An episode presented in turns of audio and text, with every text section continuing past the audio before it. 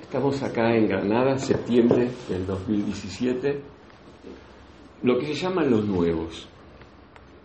Los nuevos porque nos damos un primer abrazo, una primera mirada, pero hay un nivel, un nivel de conciencia donde nos reconocemos.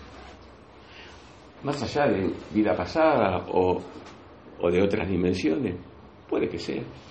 Vamos a ver, vamos a ver si podemos indagar internamente esas informaciones, pero hay una frecuencia de nivel que nos estamos encontrando mucha gente en todo el mundo. Una frecuencia que, que no tiene que ver con la información ni con la intelectualización, sino con un sentir y con un modo de abordar la vida. Tiene que ver con, con la calidez, tiene que ver con la síntesis, tiene que ver con la cordialidad, tiene que ver con, con un nivel que parece que somos amigos cuando nos vamos tocando, ¿no?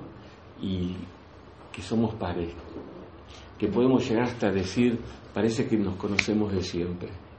Y esa frecuencia está dándose y se está reconociendo con distintos códigos, ¿eh? a lo mejor. Yo lo cuento desde el mío, porque también en este plano estamos siendo cada vez más auténticos, más coherentes, más con sentido común, más sin tantas vueltas. Y esto es un estado de conciencia, hoy lo llama así la mecánica cuántica. Estamos como, como, como comentó del mono 101, estamos como entrando en frecuencias semejantes y entonces parece que no hay edad. El tema es que esto recién comienza. Eh, de mi parte estoy haciendo puentes con gente de todo el mundo, con gente de todo el mundo, que es como si nos conociésemos de siempre. Como si ya se hubiese madurado el ser humano y muchos ya están reconociendo de que mm, no quiero ser mariposa. Parece que comencé a hacerlo ya, claro, a veces teníamos conceptos muy mágicos de lo que era el despertar de la conciencia, pero es tan sencillo, ¿saben por qué? Porque es lo natural. No se sorprende la mariposa de serlo, de haber transitado un camino de, de gusanito, sagrado también, de capullo, la noche oscura del alma, capullo que nos mete para adentro y nos hace reflexionar muchas muchos valores nuevos, o rever los valores conocidos de que se dijeron que eran así, pero no, no, no, no, no sonaban. Y esos valores no son palabras, son sentires. Que nos vamos, no sé cómo, encontrando. Y hay como una fuerza que nos va conectando. No es al principio de gran cantidad, pero les aseguro que es de gran calidad interior es algo que se llama sentido común y lo poseemos muchos. Es algo que, que no hace falta explicar demasiado. Bueno, les cuento un poquito mm, mi intervención en, en la invitación que me hicieron para venir a Granada. Yo nací en la Argentina, nací en, las afueras de la capital federal, por lo tanto mi forma de vida fue muy del campo, muy de, muy de los caballos, de las vacas, y de allá eh, es muy verde todo, muy, muy húmedo, la pampa húmeda la llaman. Nací en un pueblecito muy pequeño que lo fueron armando entre ellos mis padres como mm, creadores de esos pueblos. Una época donde había una tal Eva Perón y Juan Domingo Perón y permitía que la gente tuviese la posibilidad de tener sus casas. Entonces lo pagaban en 50 años. Un momento social muy, muy importante. Y se fueron formando como, como, como, como grupos de familia, no muy lejos de la estación, pero lo suficiente como para cuando uno iba a la estación toparse con los caballos, las vacas, flores y casitas que iban empezando a construirse. eh, ya sea por, con, empresas de construcción o venían, por ejemplo, colonias de polacos y construían una casa y vivían todos juntos, después construían la del otro. Entonces yo experimenté la comunidad. Esperé en la comunidad donde a cierta hora de la tarde eh, mi mamá decía, Eduardito, y todas las vecinas atrás y los vecinos tenían puertas abiertas, decía, está acá, merenda con nosotros. O cualquier niñito o niñita de mi propiedad. No me daba cuenta de que eso fue formándome, fue formando una conciencia de alta, mm, de que una mano lava la otra, la dos lava la cara y todo el cuerpo, de equipo, de solidaridad de que si alguien iba con auto a comprar, compraba para tres o cuatro vecinas y traía ahí más barata la papa o la naranja o el, árbol de frutos de un vecino que era de Durazno abastecía todo el verano a todo el pueblo. Esto que parece tan natural, hoy se está extrañando y se quiere volver a esa frescura, esa frescura donde, donde, donde los mismos vecinos y no los intendentes, no sé cómo se llaman acá, o alcaldes, eh, hacían que progrese un, barrio, ¿no? Construían las escuelas, los mismos vecinos, construían los dispensarios primero. Y todo eso también me permitió ser un chico muy conocido porque mi padre era el proactivo de todo eso. Accionaba. Y yo iba con él con la característica de que era autista. Antes no se sabía, era el tontito del barrio, era el que no hablaba con nadie. Ahora me tiene que decir, para un poco, ¿eh? Hasta que a los 7, a 8, 9 años, casi cumpliendo 9, llega un vecino, vaya a saber de qué, de esos conjuntos de pueblos, peticito, vestido de blanco, mirada sonriente, muy amistoso en su, en su porte, ¿no? Solo de ir caminando era alguien que te daban ganas de decirle, hola, ¿qué tal? Sonreía. Este hombre se empieza a acercar a mí eh, cuando yo jugaba, no hablaba con nadie y yo me acercaba a él y él se acercaba a mí. Hasta que un día no pasando mucho tiempo, me sacó palabra y empecé a hablar. Este hombre había venido del Nepal. Este hombre estaba viviendo en lo que desconocidamente sería que es un asram.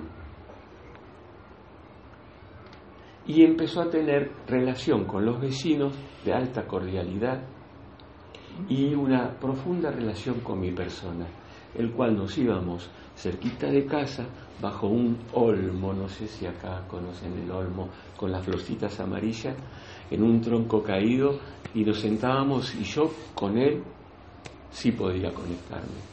Con él y dos personas más, una vecina y mi mamá, y con mi papá casi ni lo miraba, hasta que empecé con él a... Digo, ah, me, voy me parece que tengo que pisar tierra ahora. Y fui pisando tierra. Él estuvo conmigo hasta los 18 a 19 años, cumpliéndolo ahí en diciembre, yo cumplo los años, porque ese año nos mudábamos de la, de la provincia de Buenos Aires al centro de la capital. Y durante muchos años lo escuché. Yo no entendía mucho lo que me decía, pero sentía que un día lo iba a entender, porque me era muy agradable estar con este personaje. Vamos a llamarlo Pablo. Pablo, antes de irse, de irme yo, eh, los últimos meses o semanas, donde yo me iba de un pueblo que se llama Urlingan, que era un barrio donde los ingleses fueron a traer los trenes a la Argentina, en dos, en otro Temperley, en Urlingan.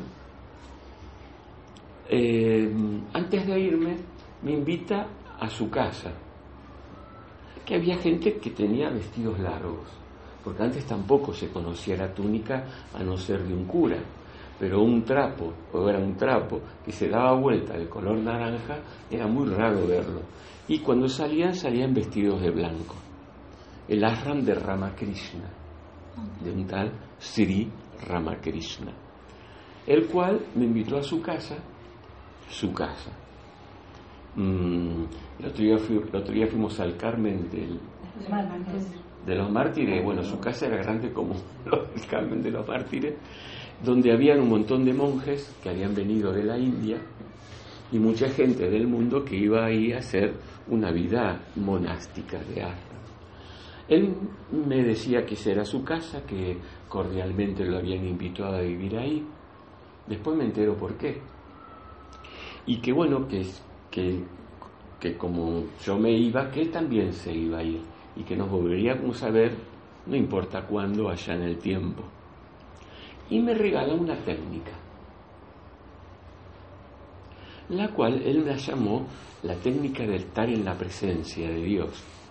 Y yo la llamé la respiración unificada, es lo que vengo hoy a compartir. Durante todos esos años él me hablaba muchas cosas. Tardé muchos años en darme cuenta de lo que me hablaba sobre todo cuando uno empieza a investigar sobre Krishnamurti, Osho o parecidos, que los chakras, que los meridianos, que Sachidananda, me decía, el Suprema Dicha, que, que uno tenía dentro de uno la fuente y que había que reconectarse con esa fuente. Y me decía, entre las cosas que me decía, iban a pasar muchos años donde yo me iba a empezar a acordar lo que él me había dicho. Y que esa, eso que me daba, yo no sabía que era una técnica. Yo pensé que era un momento que viví con él, que me dijo cerrar los ojos porque la meditación no se conocía. Estoy hablando de la década del 58, 59, la, década del 60, comienzos del 60 y fines del 50, me conduce a, un gran jardín inmensísimo, lleno de árboles, y me hace practicar lo que yo después le voy a enseñar. No sabía para qué lo hacía, era muy imprevisible este personaje, nunca sabía que me iba a hablar, Nunca me habló de maestros, discípulos, pero me decía que nos conocíamos y que me venía a buscar porque antes habíamos pactado que yo, me tenía que venir a buscar. ¿dónde le habría dicho que me venga a buscar? ¿En el cine, en la panadería? No, no, entendía. Después se entendió otras cosas. Él decía que nosotros íbamos y veníamos, íbamos y veníamos. Y yo pensaba, ¿será a tomar el tren para ir al centro? Después descubrí que era otro ir y venir. Bueno, con esa ingenuidad que, que me permitió no entender, pero intuir, ahora supe que intuía, antes no sabía que eso era una sensación de que por ahí hay algo lindo, me agradaba lo que me decía, era, me, era, me eran sonidos de mucho agrado llega un momento en que me explica la técnica y yo me mudo, me voy a la pleno, plena capital federal. Pasan muchos años, no, no mucho, a los 27 me encuentro en una zona del norte de Argentina que se llama la quebrada de Humahuaca, me lo encuentro, yo estaba en un estado donde ya sabía algo de lo que era yoga, de lo que era el OM, y estaba como muy borracho ese día, muy, a tal punto que sentía que la tierra, con el código de allá, que es la Pachamama, vibraba, pero no como terremoto, sino que me, hacía como, un, como una caricia así suavecita por todo el cuerpo y, y, la vista era, yo estaba arriba de la quebrada, de curiosidad subí y veo que viene una persona subiendo por el caminito ese medio, medio con abajo precipicio y venía él y lo vuelvo a ver, Pablo, eh, Eduardito, me decía. estuvimos conversando, mm, quedamos para vernos al otro día, vino con un amigo, el cual me comentó que ese amigo le había enseñado esa técnica o esa herramienta que yo había aprendido pero que todavía no tenía que practicarla y que entonces me confidencia que tenía 185 años en ese ahora. 185 años. Su, su impecabilidad, su, su transparencia, su irradiación, llamaríamos hoy, era tan fuerte que así como no entendía y sabía que un día lo iba a entender, no me dio nada saber que estaba con una persona de esa edad. Y vino con alguien que me dijo que parecía más joven que él. La apariencia era de 40 años, 38, sin arrugas, peladitos. Y la otra persona era más delgada, más alta que él, y me dijo, si te digo la edad de él, no me creerías. Pero a mí me daba igual, porque mm, entre las cosas que me decía era lo importante de lo que nosotros, 18, 17, 19 años, hacemos con la vida. No cómo es la vida, sino qué hago yo con la vida. ¿Cómo la digiero a la vida? me decía. ¿Con qué relación, con qué trato yo me trato con un libro, me dice? Con un autor, que no importa lo que te quiere decir, me decía, sino lo que vos comprendas, lo que te haga pensar lo que vos pensás, no lo que el otro piensa. Entonces toma la vida para descubrirte a vos, no para ser como el que escribió el libro, me decía. Yo no lo entendía, lo fui entendiendo a partir, a través de los años. Me encuentro a los 27, me lo encuentro a los 33 años, y él me decía que esa eso que me había dado, no lo tenía que hacer porque llegado el momento yo iba a saber que tenía que empezar a practicarla o, a, o hacer esa práctica, porque yo ya a los 33 ya había leído Yogananda, me había leído los Rosacruces, curioso, tremendo, me había estudiado astrología, me había estudiado el Tao Te Ching, el I Ching y, y el Corán. Porque yo veía que me hablaba lo que me hablaba él. Él me decía, se dice lo mismo, con muchos idiomas, con muchos códigos, me decía él.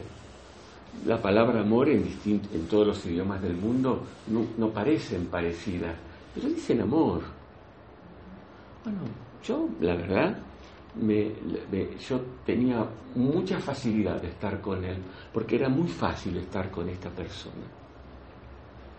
Y sin querer me fue llevando a un pensamiento directo, sin tantas vueltas porque él siempre me decía, la última palabra la tiene lo que sentís. Y si sentís que no le entendés, no, no, no busques tanto. Pero vas a ver que unos años después vas a acordarte, porque vos tenés memoria absoluta, me dice. Lo que pasa es que te van a hacer tomar examen para ver si tenés memoria y de ese modo vas a dudar de tu memoria pero todos tenemos absoluta memoria, sobre todo si estás atento al presente. Que después viene la palabra aquí ahora. De hecho lo compruebo. Mm, lo que me contó él es lo que suelo contar en la serie de charlas que ustedes van a tener a disposición. Muchas son en forma gratuita por internet. De hecho, además está decir que yo esto no lo cobro, pero sí, sí acepto una colaboración por los viáticos. Aunque este año no. Después les cuento por qué y para qué. Y nadie va a medir eh, una cuota mensual ni, ni cuánta plata ponen, hay una bolsita y uno entra en otras frecuencias donde Dios provee todo. Y el dinero pasa a ser no tan importante como lo, le dimos ese poder. Bueno, la cuestión es que a los 51, 52 años, yo estudié musicoterapia y psicología. Y dentro de psicología, psicología transpersonal, que es la que va más allá de la personalidad, la que trasciende la personalidad. Hay autores como Ken Wilber, tiene mucho que ver con la neurociencia, tiene mucho que ver con la mecánica cuántica, se van acercando cada vez los códigos más. Bonita, bonita modo de, de descubrir al ser humano. Ahí apareció las flores de Bach, las esencias florales, ahí apareció la meditación como camino de evolución, eh, distintas alternativas para sanarnos. Bueno, pero también iba acordándome lo que este hombre me decía, digo, pero este hombre era del futuro, porque me iba acordando que lo que él me comentaban era, lo decía un tal Ken Wilber, un tal Stanislav Grof, pero esto, Jung, este hombre le vino el futuro. Mm, me llamaba la atención no tanto que tenía cada vez cada año que pasaba un, año más a los 185, hoy tiene 224 años y los vi hace tres años en Capilla del Monte. Bueno, pero eso no, si no, él sabía, él sabía sintetizar todo. Lo encontré a los 33 años, a solas, en una plaza y hace poquito en Capilla del Monte. Pero a los 52, 53 años me, me, desmayo, me sangro por la oída la nariz y, y, dan una especie de patología muy cercana a las patologías de la sangre, como la leucemia, aunque era una leucemia atípica, el cual em, los diagnósticos de un gran amigo médico que me permitió eh, hacer un análisis bien directo de lo que pasaba, sin tantas vueltas para llegar. Eh, mm, había muy poco tiempo de vida en, esa, en, una enzima que pasaba una paloma, tenía una bacteria mala y mi cuerpo no tenía, era inmune y podía estar yéndome a los días. Y ahí que me lleva Hoponopono. Y cuando voy a escuchar la persona que lo da, Mabel Carr, Hoponopono, resulta que me resonaba todo lo que me contaba este hombre cada vez que nos encontramos a los 33 años, o a los 27, o lo que hablaba con él.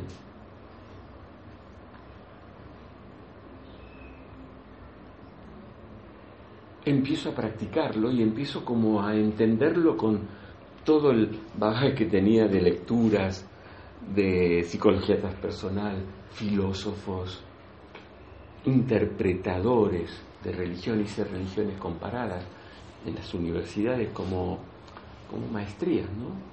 En realidad por curiosidad, porque tengo la característica, soy muy curioso, pero muy organizado y con alta dosis de síntesis te agarro un libro, veo el glosario, voy viendo lo que dice y, ya lo sé. Muy esponja. Y después te lo puedo explicar en 10 minutos. El corazón. Voy al espíritu de las cosas. Yo pensé que esto era normal en todo ser humano, hasta que me di cuenta, pasado los 27, que no. y que mis profesores les llamaba la atención mi modo en que pensaba y abordaba los exámenes. No entendía cuál era la diferencia hasta que fui viendo. Yo tengo una pedagogía absolutamente distinta, que después les voy a compartir, que ustedes también la tienen, pero está dormida y se puede despertar. Así de sencillo. Las capacidades están en latencia, como como un jardín del amado que teníamos las semillas y ya es hora de plantarlo. Y lo demás se hace solo, viene la lluvia, pim, Podemos organizar los jardines, donde plantar un, árbol, las verduritas y las flores también. Y ese jardín interior está dentro nuestro y todas las semillas están a punto en la humanidad de activarse. Se lo llamó el salto cuántico. Pero resulta que es muy distinto al paradigma conocido. Hay un nuevo paradigma, que es lo que vengo yo a compartirle, que tengo que ir de a poco para que vaya rápido. Viste el espacio que estoy apurado. Entonces, este Hoponopono me lleva a decir, yo tengo que conocer más de esta técnica, porque está muy cercana a lo que contaba este Pablo.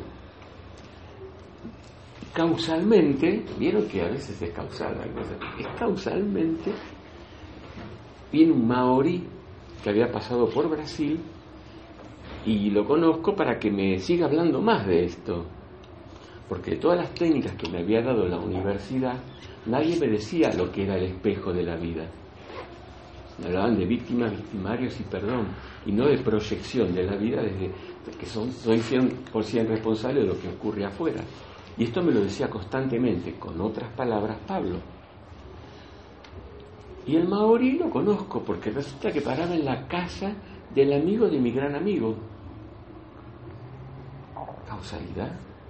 Llega un momento que la conciencia expandida y las sincronicidades comienzan a funcionar a un punto primero que nos asombre y después decir, pero si esto era lo natural, yo lo había olvidado que era así la cosa. Bueno, la cuestión es que cuando me dice, la técnica que sigue, vos la tenés incorporada, está en tu frecuencia. Mira, yo te explico más o menos cómo es, pero vos la sabés. Más, vos sabés. Pero yo nunca aprendí nada maori. Pero es que esto no es originario de los maorí. Es originario de la evolución planetaria, me decía. El maorí le dijo Hoponopono, pero esto mismo se llama conciencia shivaica, me dijo. Me, me empieza a explicar, me dice, bueno, sentate, si querés cerrar los ojos. Me empieza a contar cómo era la práctica que me dio este hombre cuando yo me fui y me dijo que llegado el momento yo la tenía que experimentar me había dicho Pablo, y luego compartírsela al mundo. A poca gente vas a conocer varios países, pero con que hayan tres en cada país. Y luego esto se difunde solo, pero vos tenés que desaparecer. Yo no entendía nada, como siempre, pero entendía que en su momento se me iba a aclarar los conceptos. Empiezo a hacer la práctica. Empiezo a hacer la práctica. Y al poquito tiempo, al poquito tiempo, mi médico amigo me hace, la, me hace una serie de análisis. sí, estás interrumpiendo, pero estás perdonada. Eh, como lo estamos grabando, estos son tiempos que se pierden. ¿Vieron lo que es la importancia de llegar al cine cuando empieza la película? ¿Tenés Bueno. Ustedes no van a una película en la mitad de la película, ¿no? Uno nunca sabe nada. Entonces, continuaba que me toman el diagnóstico, me hacen de rutina, nada, che. No había nada. Urgente me dice otro análisis. Yo dije, bueno, ya está llegando a los seis meses, pero yo me sentía de bien, vital. Empecé a hacer la práctica y descubro que conjuntamente con mi sanación, mi padre que estaba yo al cuidado de él, con una enfermedad terminal, fallece. Como no podía atender, yo tenía pacientes porque tenés una fatiga crónica muy fuerte cuando hay problemas en tu sangre. ¿no?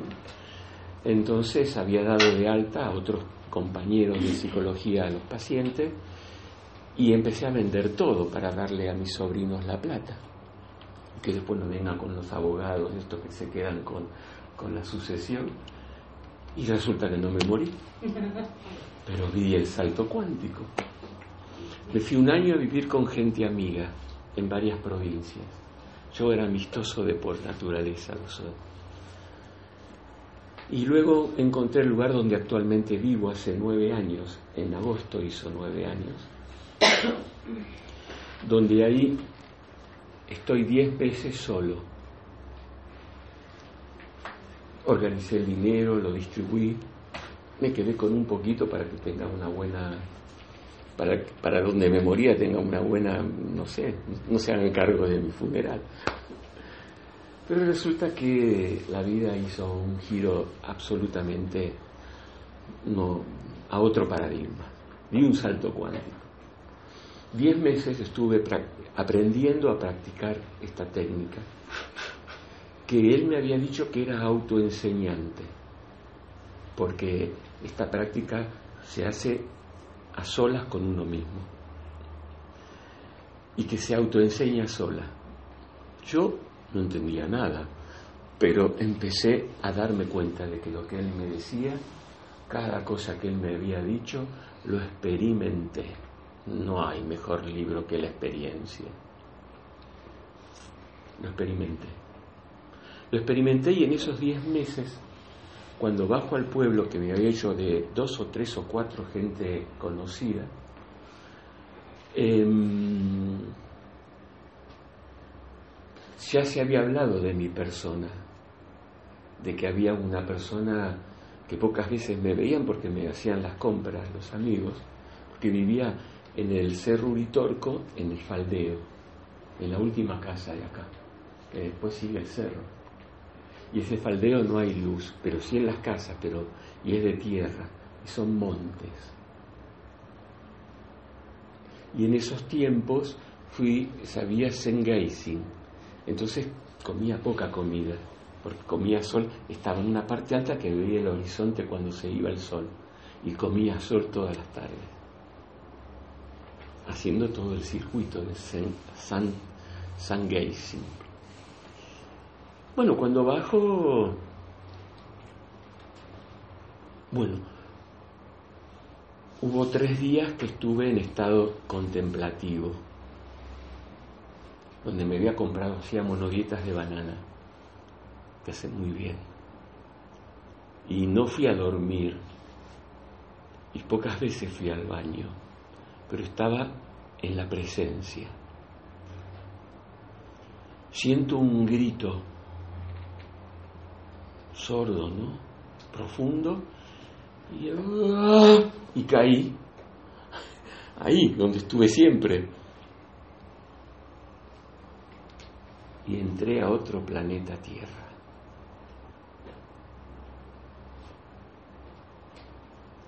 A partir de ahí, la construcción de mi planeta es muy benigno. No hay violencia donde yo vivo, me tratan todos con dulzura. Mi cuerpo empezó a rejuvenecerse, tengo 64 años que cumplo. Era el Gordi,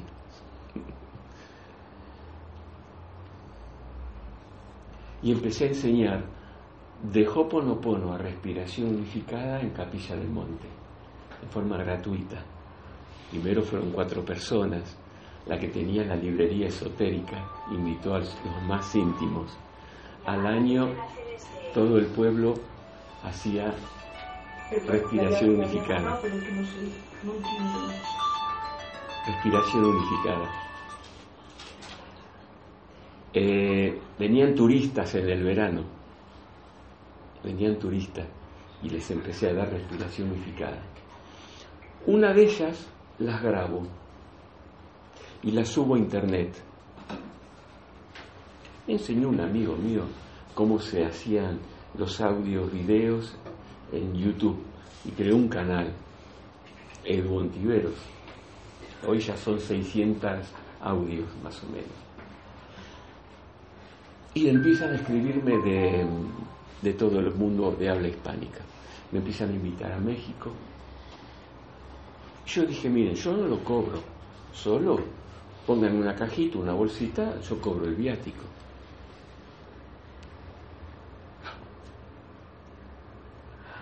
Ya te saqué el pasaje, venite.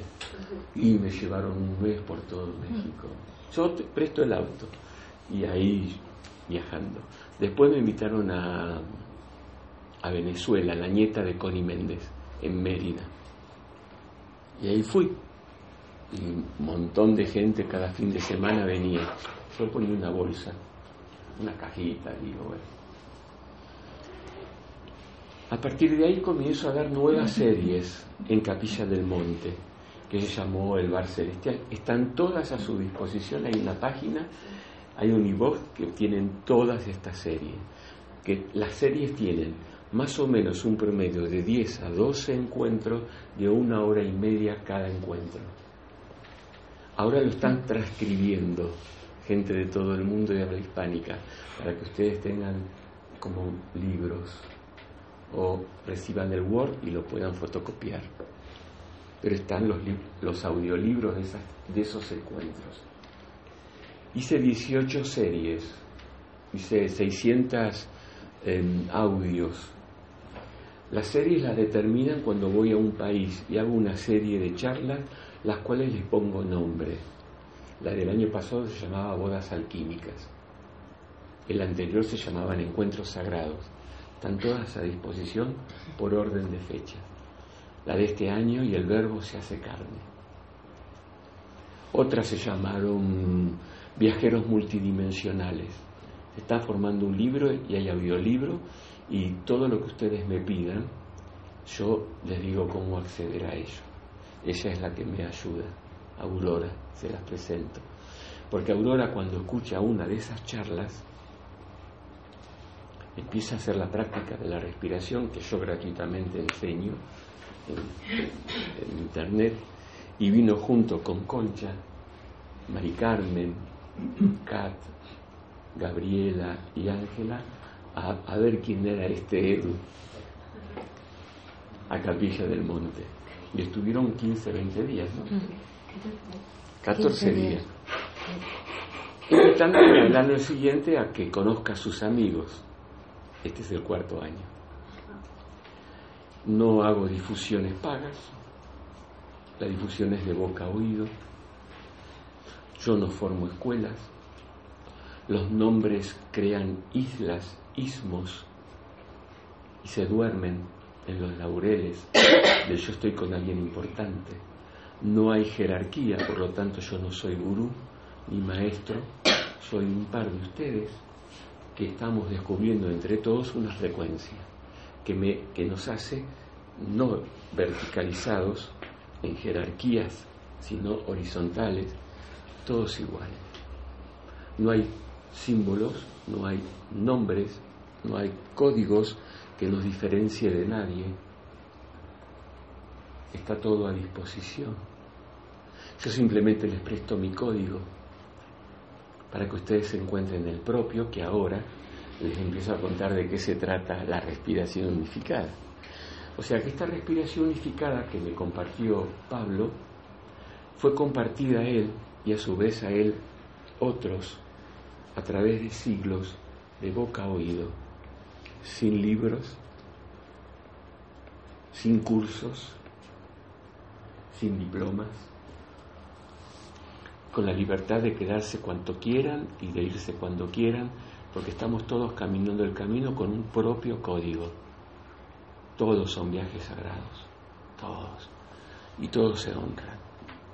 En este mundo que yo vivo interno, no hay más evolucionados o menos evolucionados. Cada uno está en su viaje. El espíritu hace un viaje. Acá no hay nuevos por eso. Es porque hoy aparentemente nos conocemos es una búsqueda lo que nos une. Acá no importa el mensajero, sino un mensaje que es un estado de conciencia que está tocando la humanidad toda.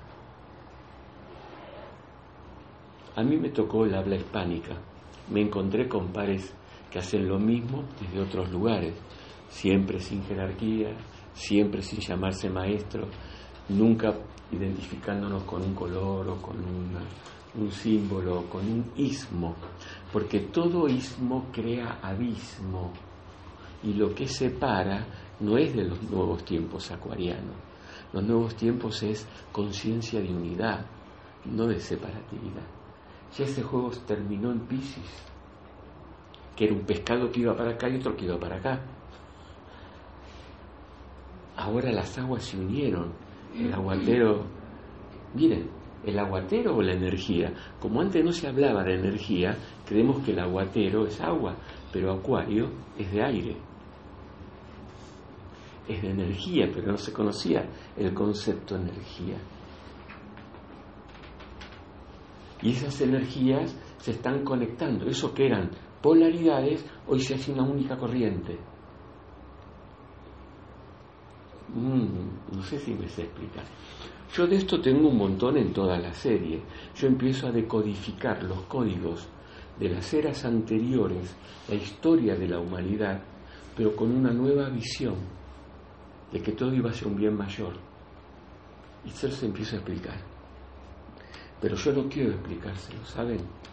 Quiero que ustedes no sigan a un lazarillo. Pero sí les puedo enseñar a que se curen de la ceguera, de un proceso que se llama mm, madurar, ni ignorancia. Y yo lo llamé a este tiempo planetario evolución consciente. Lo que van a hacer conmigo con la herramienta única de la respiración unificada, con múltiples usos, es activar una boda entre la carne y el espíritu. La palabra espíritu es un poco antigua y hasta fue usada el espíritu contra la materia, que esto es lo del espíritu no es lo de la materia. Bueno, eso fue en Pisces, todo lo contrario. Hoy se tienen que casar. Hoy las dos se necesitan.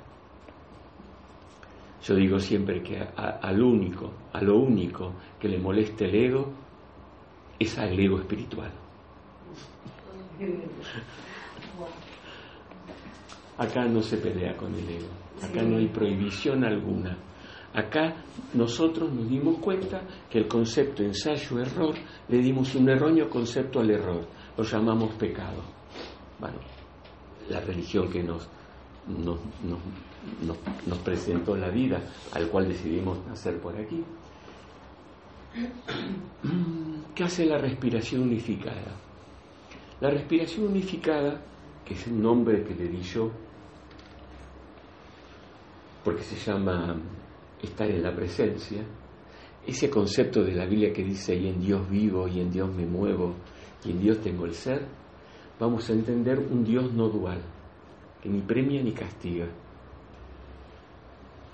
que nos conecta, que no tenemos que protegernos de nadie, donde la premisa fundamental que da la, física, la mecánica cuántica y la neurociencia y la psicología transpersonal es la siguiente.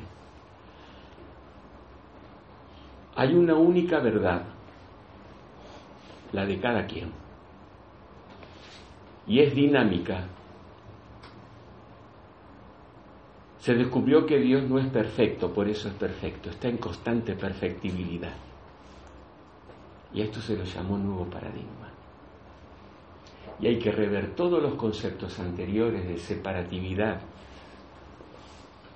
sala de inquisición, elegidos y no elegidos, mejores y peores, buenos y malos, por todo esto era una evolución y ahora hay que dar el salto cuántico a una nueva visión de la realidad. ¿Qué enseño con la técnica?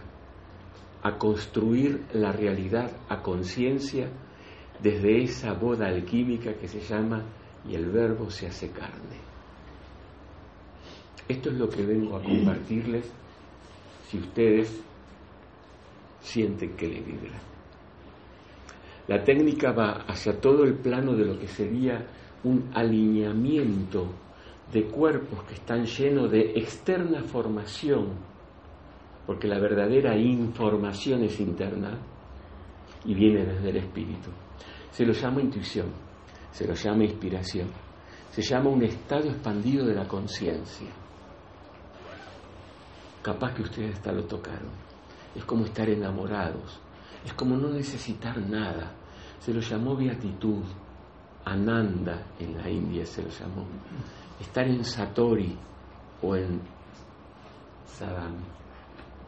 ¿eh? Samadhi. Samadhi, Samadhi. Sadami, dije Samadhi. es como un estado de Satori, dice el budismo. Y esto es un estado natural del ser, que se recuerda, no se aprende. Es un nuevo modo de aprender, recordar quién soy. Y existen una serie de herramientas que yo comparto para poder acceder a nuestras memorias, cuerpo físico, emocional, anímico y las memorias de los archivos de nuestros ancestros para elevarlas a la luz, limpiarlas y que el espíritu utilice esos cuerpos como decodificadores. La carne está formada por la pantalla de la vida, el cuerpo físico, el mundo anímico, el mundo de los sistemas de creencia o el mundo mental y todo el archivo ancestral. Mm, les anticipo, la neurociencia y mecánica cuántica están descubriendo que el territorio de la materia es este, tercera dimensión pero la carne está conformada por el territorio de lo sutil, la cuarta dimensión, que las, las tres son una. O sea que la carne implica la pantalla de la vida, mi cuerpo, tercera dimensión. Cuarta dimensión, decodificadores anímicos, decodificadores intelectuales, mentales, sistemas de creencia. En el yoga se lo conocen como los britis, Patanjali, yoga. Yoga es la supresión de las impresiones de la mente britis, sankaras para los budistas, memoria para Hoponopono, neurosis para los psicólogos. Y podemos limpiarlos. ¿Qué significa? Reactualizarlos de un sistema de creencia con sala de inquisición, premio, castigo, me quieren, no me quieren, tengo, no tengo, valgo, no valgo, joven, viejo, enfermo o sano, reconstituirlo a una nueva corriente de vida que vamos a llamarle por ahora lo jamás vivido. Vengo a darle esa única herramienta y a cómo se utiliza para hacer lo que se llama el equilibramiento de informadores duales, al cual podemos llamarle a ese equilibrio sanación o liberación del karma pero hoy se va a hablar más cuánticamente. Son informaciones, son software. Y casi podríamos decir que comparado con quien espíritu soy, son virus, que la humanidad está a punto de retirarlos todos. Se los llamaron larvas energéticas, se los llamaron demonios, se los llamó sucubos e ícubos. Tienen muchos nombres a través de la distintas religiones. Hoy sabemos que son información dual. Me quieren, no me quieren, tengo, no tengo, vago, y estamos constantemente pendulando en una u otra. El cuerpo físico, que creemos que es la 3D, que es el más denso, es el más maleable. Podemos, si cambiamos mi sistema de creencias, modificar la materia, se llama milagro a eso y cambiar la pantalla de la vida, pobreza por prosperidad, que significa tener lo que necesito, nada de abundancia. Abundancia de agua, una planta la ahoga. Entonces es otro el sistema con que vamos a empezar a reorganizarnos. El proceso es sin prisa y sin pausa. nadie te va a controlar.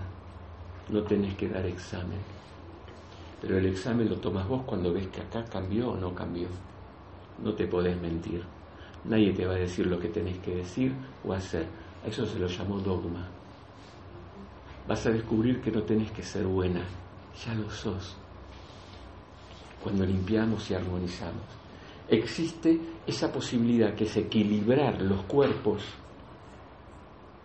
para que luego el espíritu empiece a decodificarse a través nuestro. Se lo llaman estados expandidos de conciencia. Se lo llama sabiduría, omnisciencia, estados de ananda. Santa Teresa de Ávila lo llamó arrobamiento y San Juan de la Cruz también. Son esos estados que uno toca el cielo. No, somos el cielo. Lo habíamos olvidado. ¿Por qué? porque los Illuminati nos manejaron y manipularon. Esas son creencias. Era parte del juego divino la dualidad. Nos hemos casado con demasiados interpretadores que nos dijeron que era su verdad. Va, decían que era la verdad, pero era su verdad. Pero como dice Hoponopono, la verdad hay una sola y es la tuya. Yo les enseño a que ustedes la encuentren. Sócrates empezó a decir, no creas nada, Vos qué pensás, vos qué sentís, vos qué querés hacer de vos. Filosofía se lo llamo a eso. La filosofía comienza diciendo no hay verdad, pero podemos empezar a jugar qué, cuál puede ser la verdad, hasta que vino Aristóteles y dijo, lo que yo digo es la verdad. Lo tomó la iglesia, lo tomó el judaísmo, lo tomó el islamismo, dijo, me gustó eso que dijo Aristóteles, esta es la única verdad. Y hoy estamos saliendo de ese hechizo que la India lo llama el Maya, para entrar a un juego nuevo donde yo me conecto con quien soy. La India lo llama el juego del lila, creadores conscientes de realidades. ¿Y qué vengo a crear? Como en control mental lo que me pongo en una pantalla no es tan lejano a eso. Eso fue necesario en ese momento y miren que va rápida la cosa te conecto con tu automaestría y vas a aprender desde vos mismo cómo autosanarte. No, no tenemos que analizar todo y buscar en los ancestros. Es un camino que sí, es un círculo sin fin. ¿eh? Tenés que saber que eso era un juego, nada más. Y reubicarte a, a esta boda alquímica. Bueno, boda alquímica son palabras antiguas. Hoy saben cómo lo llama la mecánica cuántica del espíritu, que somos seres multidimensionales. La multidimensionalidad del ser. Y hoy se puede entender cómo se pueden navegar las memorias, cómo se pueden mutar, cómo se pueden decirle un dulce basta e instalarnos en un nuevo carril. Les voy a hablar de eh, carriles del tiempo, líneas de tiempo. Nosotros estamos atrapados en líneas de tiempo circulares. Hay que salir de los mandalas.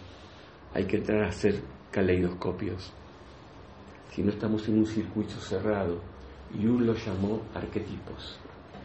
Es lo mismo. En una jaula arquetípica. De pobre de mí, de yo, yo necesito mucha plata. Esos arquetipos están en esas memorias y se decodifican en la pantalla de la vida que es la pantalla del televisor. Entonces yo les vengo a invitar a si ustedes me permiten que durante dos semanas le vaya dando un material didáctico que llega para que ustedes lo escuchen, para que cuando venga la tercera semana nos reunamos todo un día. Quiero darles tiempo porque esta charla muchos no pudieron venir tampoco podían el domingo, entonces se las vamos a dar grabada para que ustedes se la hagan escuchar amigos y cuando venga dentro de tres semanas busquemos algún lugar para reunirnos. Y les prometo que les enseño cómo funciona básicamente la respiración unificada, los tres vectores fundamentales. Y de ahí en más les vuelvo a dar material, manuales, audios de alta síntesis donde ustedes después van a poder ir buscar las series porque a ustedes intuitivamente se les ocurre para que personas que ya están experimentando este estado de conciencia les siga dando para que cuando venga de nuevo nos veamos. O, por ejemplo, no hace mucho venimos de un viaje a Cusco donde gente de todo el mundo que me sigue, aún sin conocerme, siguen el mensaje, desde luego no al mensajero, nos hemos juntado en Cusco, 22 días. La carta del loco, el número 22. ¿Eh? en Cusco, pero en Perú, en Perú, Cusco. Entonces, este, mm, eh, os pueden venir a ver de donde vivo, pero todo esto es que es una escuela. No, ustedes son el templo, ustedes son la escuela, pero las escuelas de la época de Atenas y de esa época de los grandes, donde se sentaban en un café a, a aprender, a discernir quién soy, donde Sócrates propuso el famoso conócete a ti mismo. La experiencia me marcó que a partir de ahí mi vida es otra. Podría decir que en el término común me autojubilé y recorro, recorro mis mundos interiores y los comparto. Y también recorro el mundo visitando gente donde me invitan. Ahora dentro de no mucho, por ahí a lo mejor, me voy a México un mes y medio y a Costa Rica. Y voy donde me invitan. Hoy estoy acá porque un amigo, un par de ustedes, me dijo, yo te pago el pasaje.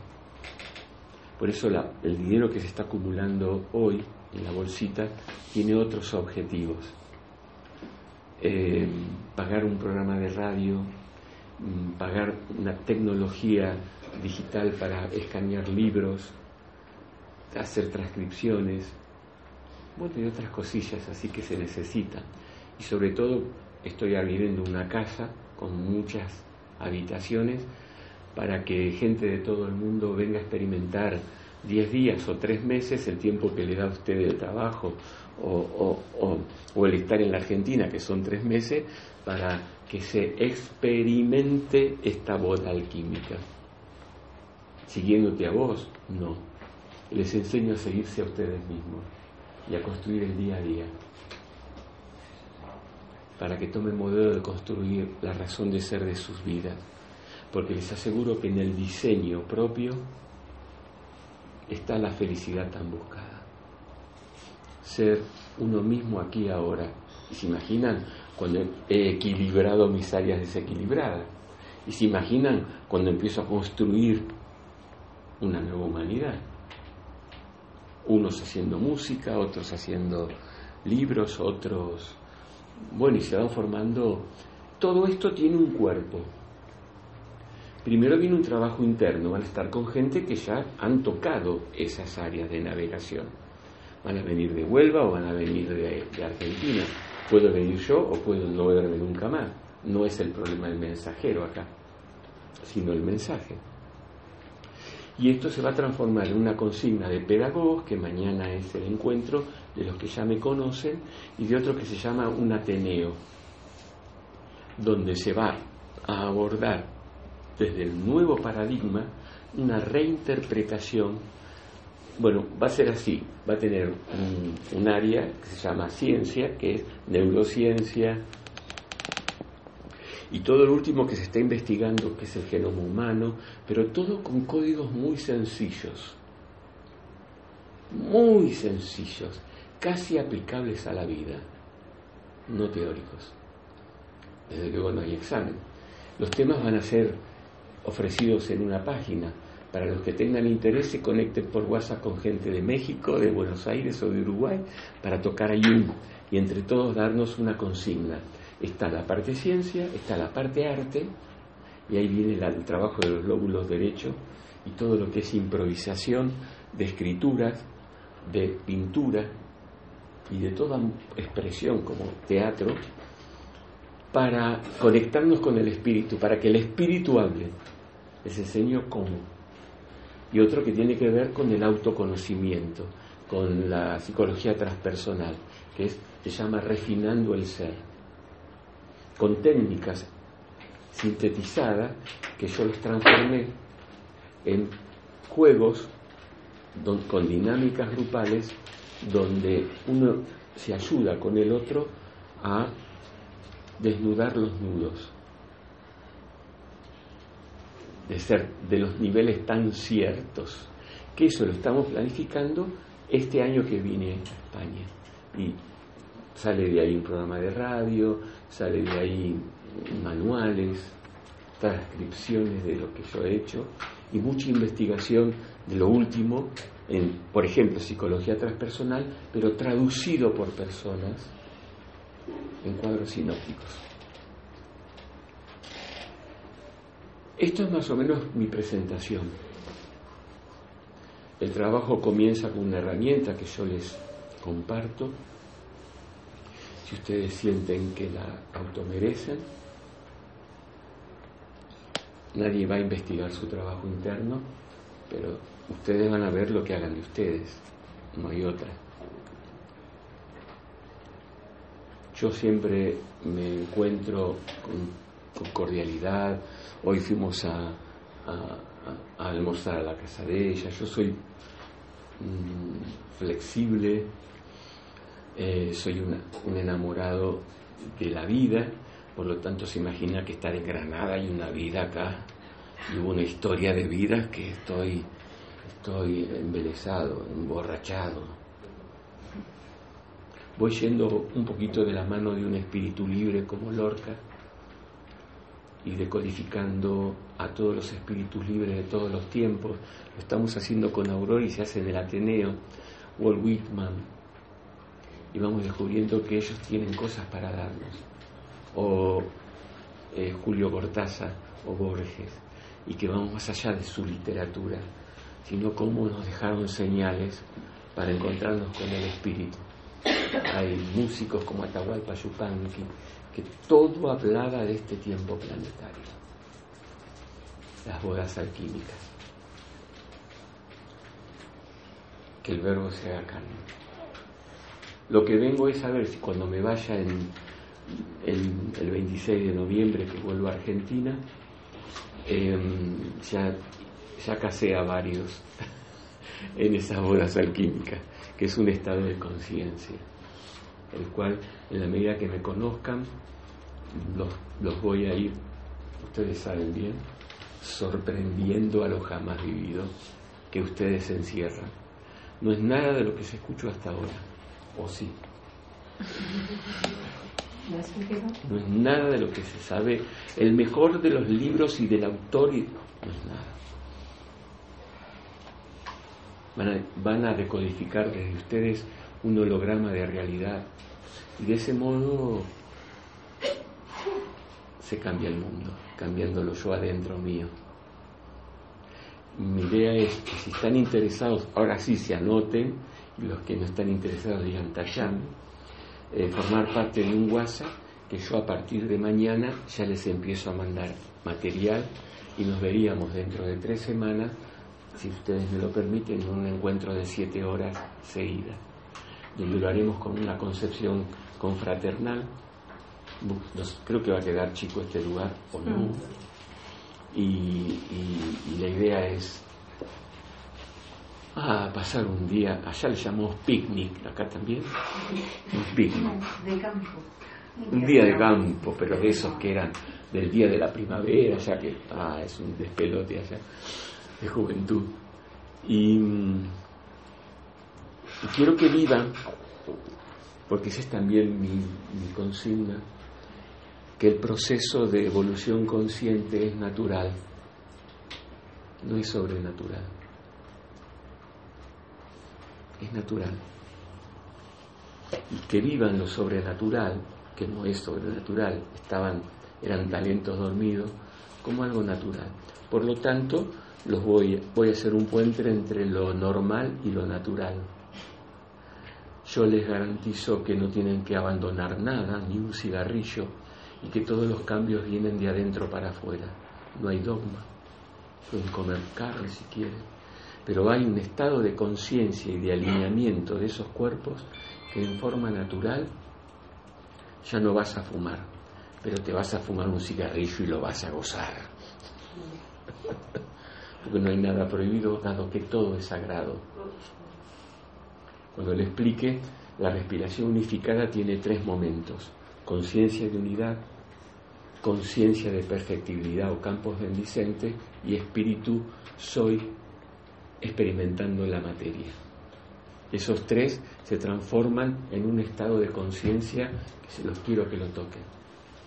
Y a partir de ahí les doy pequeñas tips que pueden ir trabajando tus áreas ancestrales en el ahora, cuando va ocurriendo, y cambiar y revertir esa línea de tiempo, pasar la otra línea de tiempo, donde todo nos conduce a que todo lo que me aconteció me asciende a la luz y todo lo que me aconteció asciende a la luz, a ese estado de conciencia.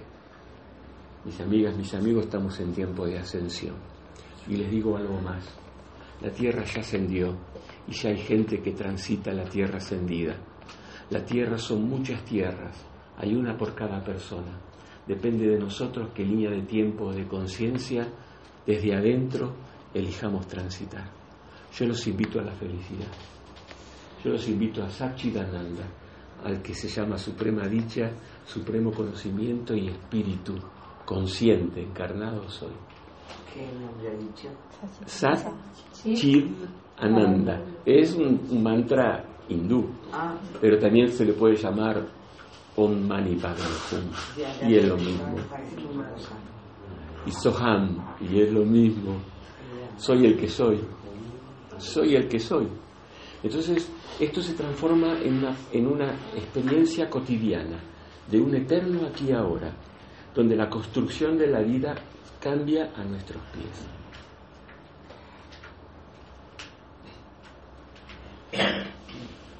Yo les prometo que no es un ismo.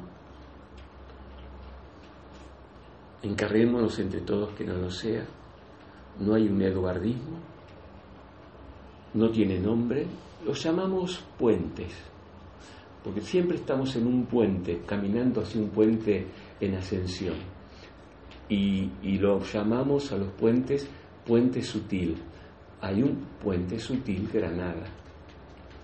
Pero hay un puente sutil que todos los lugares de España se juntan o sacan de ahí información que se llama Puente Sutil España. Pero hay un puente por cada continente y todos esos puentes están conectados. Esta charla de hoy es la que van a escuchar mucha gente en México para que cuando yo vaya hagan la experiencia. Yo estoy más allá de un espacio-tiempo. Yo estoy en un estado de conciencia compartiéndome. Ahora nomás, en un ratito, van a volver a la conciencia de lo que se llamó la cotidianeidad. Pero les aseguro que de aquí en más es otra. El ser humano encierra es indescriptible el tesoro que encerramos cada uno de nosotros. Se lo llama lo jamás vivido, lo jamás pensado, lo jamás sentido. Se lo llama misterio. Pero este misterio no es una película de suspenso de terror. Este suspenso promete alegrías inesperadas. Si ustedes quieren ya salir de esta puerta, su espíritu comienza a hacer el trabajo. Cuando los abracé, ahora te tengo que abrazar, Dani, eh, ya les puse todos los chips de mi conocimiento. Somos un cuerpo, lo estamos por recordar. Somos muchos cuerpos, lo estamos como... Este pelito de acá se está dando cuenta que es Eduardo. Pensaba que era pelito, después que era piel, después que era músculo, después que era el, el cuerpo de Eduardo. Y saben que cada pelito que toma conciencia, toma conciencia de que Eduardo es cuerpo físico, pantalla de la vida, mundo anímico, mundo mental, mundo de los ancestros, que están las memorias, las más duras de pelar sería, ¿no? Las que hay que dejarle el remojo. Estamos conectados con un inconsciente colectivo, ya podemos conectarnos con los monos 101. Y al respirar conectarme con los que están en mayor conciencia. Yo se los voy a enseñar a hacerlo con una información, pero si ustedes quieren ya, si lo eligen, y adentro suyo se dicen sí, ya los conecto con los de mayor conciencia que pisan hoy la tierra. ¿Lo eligen? Y ya empieza la alquimización del espíritu sobre sus cuerpos. ¿Lo eligen? ¿Saben que la verdadera ceremonia y ritual que viene en el nuevo paradigma es ejercer el libre albedrío? O sea, la intención. Lo demás era, estamos preparándonos para este tiempo. Lo demás nos sirve. ¿Qué? Lo demás te llevó a hoy. Todo sirve. Nada se pierde. Son leyes, todo te transforma. Pero si yo ya recibo de la universidad, ¿para qué voy a estudiar el libro de primer inferior o del segundo grado, de la primaria? Pero Edu, ¿se puede? Y termino diciéndoles lo siguiente. Los voy a llevar a estados de frecuencia, circuitos que se van a despertar en el lóbulo derecho donde la duda y el temor no se navega más. Van a empezar a trabajar con la certeza interior. ¿Qué es fe? Le preguntaron a Juan en Romanos 17. Fe es certeza de lo que aún no se vivió.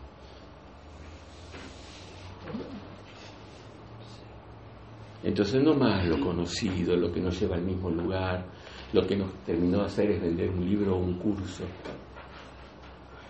Y si vamos adentro,